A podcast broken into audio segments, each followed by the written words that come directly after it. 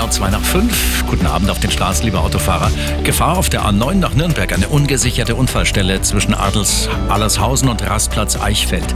A92 Deggendorf Richtung München zwischen Wörth an der Isar und Rastplatz Mettenbacher Moos ein Unfall. Die B11 Mittenwald-Wolfratshausen, da gab es einen schweren Unfall. In beiden Richtungen eine Sperre zwischen dem Kreisverkehr Geretsried und Gartenberg. Hier waren vier Fahrzeuge beteiligt. Umleitung ist aber eingerichtet. Dann haben wir einwärts die Pippinger Straße nach der Bahnunterführung nach Pasing. Ein Dixie-Klo immer noch auf der Fahrbahn. Ja, und wir haben noch die Hansastraße, beziehungsweise die Garmischer Straße. Hier Behinderungen. Auf der mittleren Spur steht nämlich ein LKW nach Unfall. Überall eine gute Fahrt. Gute Fahrt wünscht Autogrill. Ihr Mercedes